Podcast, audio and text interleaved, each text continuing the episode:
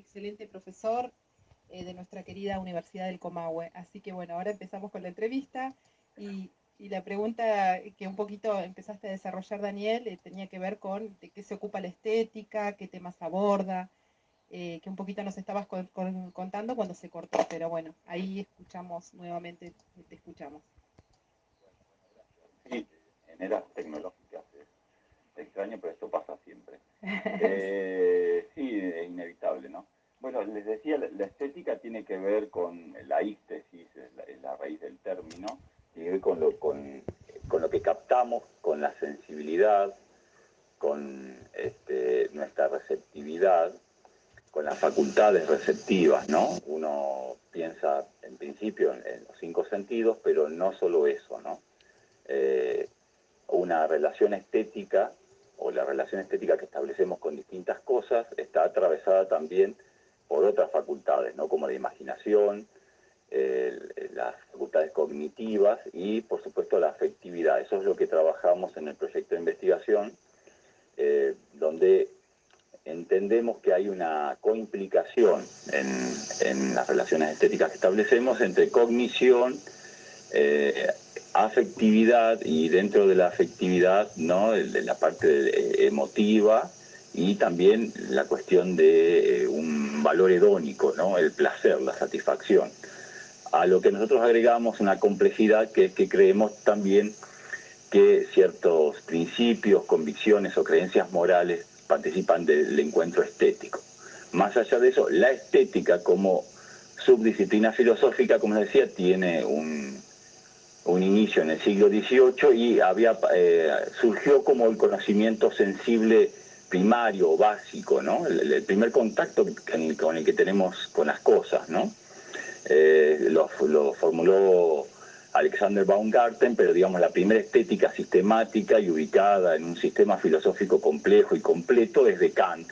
Y de hecho en Kant hay dos sentidos de lo estético. Uno como conocimiento sensible y otro que tiene que ver con nuestro contacto con las categorías estéticas como la belleza, ¿no? Entonces, bueno, ahí a la pregunta de, que me hicieron de con qué estaba relacionado, históricamente con ciertas categorías estéticas, la más conocida es la belleza, pero no es lo único, ¿no? Está lo sublime, lo inefable, lo sentimental, lo ingenuo, lo pintoresco, lo grotesco, y con las facultades que participan de ese encuentro, con los sentimientos que surgen y con el tipo de placer que establecemos, ¿no? O que, que tenemos.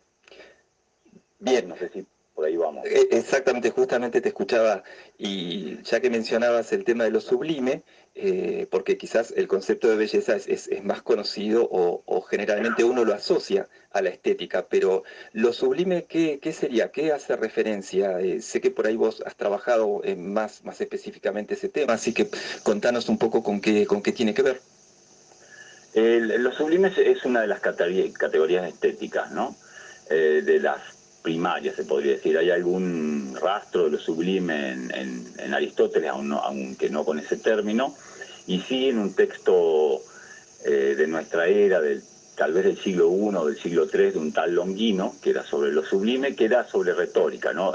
Lo sublime en ese contexto era el estilo retórico más elevado, ¿no? aquel que cuando aparece ¿sí? Eh, ilumina todo como un rayo, decía, y provoca cierto eh, éxtasis ¿no? Eh, en el auditorio y, a la vez revela todas las virtudes del orador.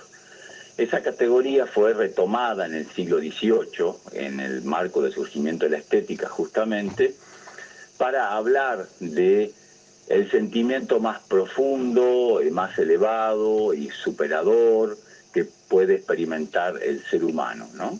En particular, las formulaciones más reconocidas son la de Edmund Burke, filósofo empirista británico, y la del propio Kant, ¿no? aunque muchos otros escribieron sobre lo sublime, ¿no? Eh, Mendelssohn, eh, eh, Schiller tiene varios tratados sobre lo sublime, después tiene así como momentos donde queda opacado por otras categorías, ¿no? Piensen que el romanticismo inglés, el romanticismo alemán puso eh, sobre tapete otras, ¿no? como lo pintoresco, justamente lo romántico, lo grotesco, lo sentimental, lo ingenuo, y reaparece con mucha fuerza a fines del siglo XX. Yo hice mis dos tesis, la licenciatura y el doctorado sobre lo sublime, recogiendo, recuperando algunos trabajos sobre lo sublime en relación, por ejemplo, al holocausto, ¿no? algunas experiencias, eh, algunos tipos de expresiones artísticas, ¿no? como el arte pobre y minimal de grandes dimensiones norteamericanos de mediados del siglo XX. Eh, y hay, ahora hay, yo digo, una nueva moda de lo sublime, donde lo sublime se relaciona con, no sé, la globalización, los mercados, eh, las tecnologías, ciertas eh, partes del feminismo, eh, digamos, está, lo sublime está en todos lados. En, una época había un postre de Sancor que era lo sublime que yo llevaba para mis ponentes. digamos, se ha vuelto una, especie de, moda justamente y todo era sublime, así como en un momento todo era, este, eh, ¿cuál es la categoría? Bello, todo era bello. Sí, todo eso no, pero ahora hace poco había otra, otra categoría que era, bueno, una parte de lo grotesco, ¿no? Vuelve lo, no sé, lo gótico. Ah, sí gente que se viste gótico como si, o sea, e-, ese tipo de cosas no se recuperan, se extrapolan y se aplican a distintas cosas que originalmente no tenían, pero bueno, eso se llama dispersión semántica, no, tienen por qué quedar atados al contexto. Claro, y, y, en esta época, digamos, eh, actual, ¿cómo, ¿cómo se podría distinguir una, una obra de arte? O sea, ¿qué, qué sería una obra de arte? ¿Qué, ¿Qué criterios se pueden utilizar como para arriesgar algunas, algunas respuestas al respecto? Aunque sabemos que las respuestas siempre no son definitivas. No, eh, ni hablar. Justamente, bueno, estamos eh, en la cátedra de estética y en algunos seminarios que doy. Eh, un cuestionamiento que hacemos desde la perspectiva que asumimos en el proyecto de investigación y en la investigación personal es que no es necesario distinguir a las obras de arte de otras cosas. Se hace necesario distinguir una obra de arte de algo que es una mera cosa, una cosa cualquiera, cuando a vos te interesa remarcar que frente a las obras de arte las experiencias estéticas son de otro tipo. Es decir, que en el conjunto cotidiano, existencial de tus experiencias, cuando vos tenés un contacto con el arte, provoca alguna cosa diferente a cuando tenés ese contacto, eh, a mí me gusta citar el ejemplo siempre del vivo medio en el campo, ¿no? Y me levanto y me preparo el mate y veo la salida del sol y escucho los pájaros y siento el sacar lima y vivo el olor de los sauces entonces, que, no es lo mismo ese tipo de experiencia que una experiencia frente a una obra de arte. Desde la perspectiva que nosotros defendemos, la que yo defiendo, que tiene su raigambre kantiana, no habría tal diferencia. Eh, no es necesario distinguir entre tipos de objetos y propiedades de objetos, ni siquiera discriminar algún tipo de facultad particular para lo estético, porque lo estético es algo que está imbricado, forma parte de las experiencias cotidianas, ¿no? Esa es una idea eh, que puede rastrearse en el pragmatismo del principio del siglo pasado en, Dewey, pero que está siendo muy recuperada. ¿no? Eh, ¿qué, quiere decir esto? No es, tan no es tan importante distinguir al arte de lo demás, sino en todo caso explicar, dar cuenta del mecanismo que implica una experiencia estética, ¿no? Eh, y trascender las fronteras del arte, porque, por un lado, es mucho más habitual la experiencia estética frente a lo cotidiano, ¿no? Esto de ciertos sabores, ciertos olores, ciertas imágenes, ciertos contactos humanos también, ¿no?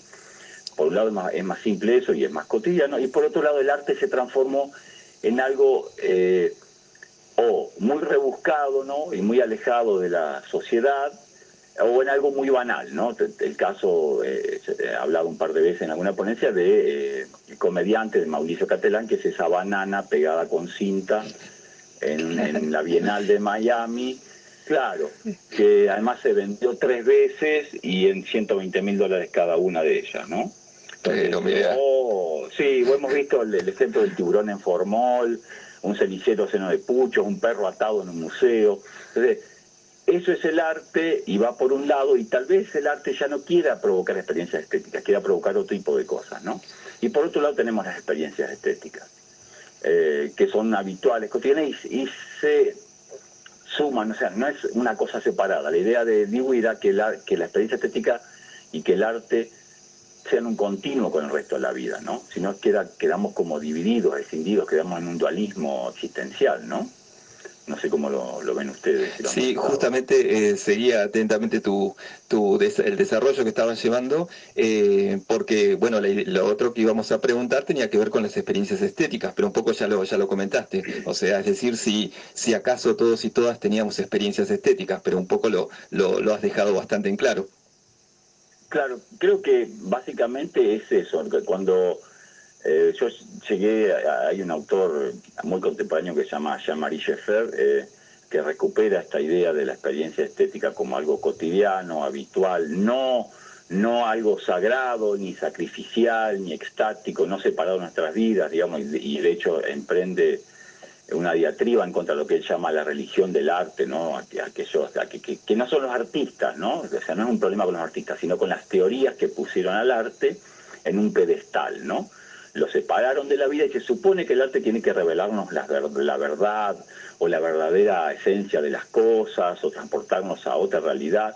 Entonces es una cosa, una carga muy pesada para el arte, ¿no? Sobre todo cuando el arte quiere quiere poner bananas con cinta en una pared, entonces eh, y el arte es eso, ¿no? O un, artista callejero que expresa algo eh, muy vital para él, pero que muchos otros pueden no entenderlo, entonces eh, en ese marco, la, lectura de Schaeffer me, hizo hacer otra lectura del propio Kant y de algunas estéticas posteriores, para ver que en realidad lo que conviene es incorporar, mostrar que hay una continuidad entre lo estético y lo vital, ¿no? Y además entre lo estético y lo cognitivo, entre lo estético y lo emocional y entre lo estético y lo moral, ¿no? Lo moral acá, no sé, tal vez sea un punto que pueda interesarle a alguien, tiene que ver con que hay cosas que estamos impedidos tal vez a disfrutar estéticamente porque tienen una carga negativa para nosotros, ¿no? Eh, ustedes saben que Hitler pintaba cuadros, ¿no? Claro.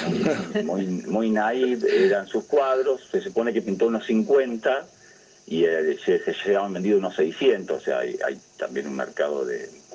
Para esas cosas, sí de falsificaciones, pero bueno, yo no creo que un descendiente o un sobreviviente del holocausto disfrute de un cuadro de Hitler, por ejemplo, ¿no? O sea, a eso me refiero, ¿no? Eh, no sé, alguien que